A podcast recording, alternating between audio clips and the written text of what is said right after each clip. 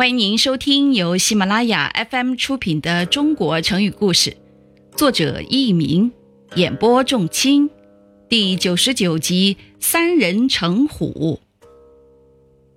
战国时期，国与国之间为了使双方都能信守诺言，在订立盟约时，往往要将本国的太子交给对方做人质。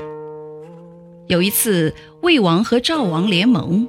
按规定，魏王必须把儿子送到赵国都城邯郸去做人质。于是，魏王决定派大臣庞聪陪儿子同去。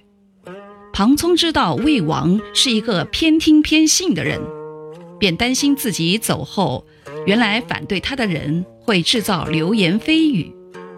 临行前，庞聪对魏王说：“如果现在有人报告大王，”说街上来了一只老虎，您会相信吗？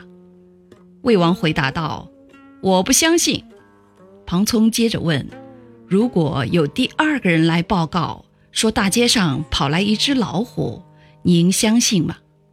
魏王说：“如果有两个人这么说，我就半信半疑了。”庞聪又问：“那么，如果有第三个人来向您报告，说街上有一只老虎？”您信还是不信呢？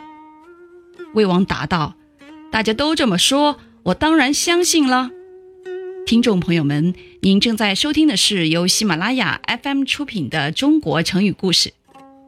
这时，庞聪说：“大街上没有跑来老虎，可是因为有三人说有，您就真的相信有老虎。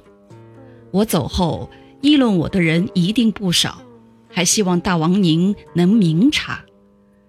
魏王说：“我都知道了，你放心去吧。”庞聪告别了魏王，陪太子到赵国以后，果然有一些人在魏王面前说他的坏话。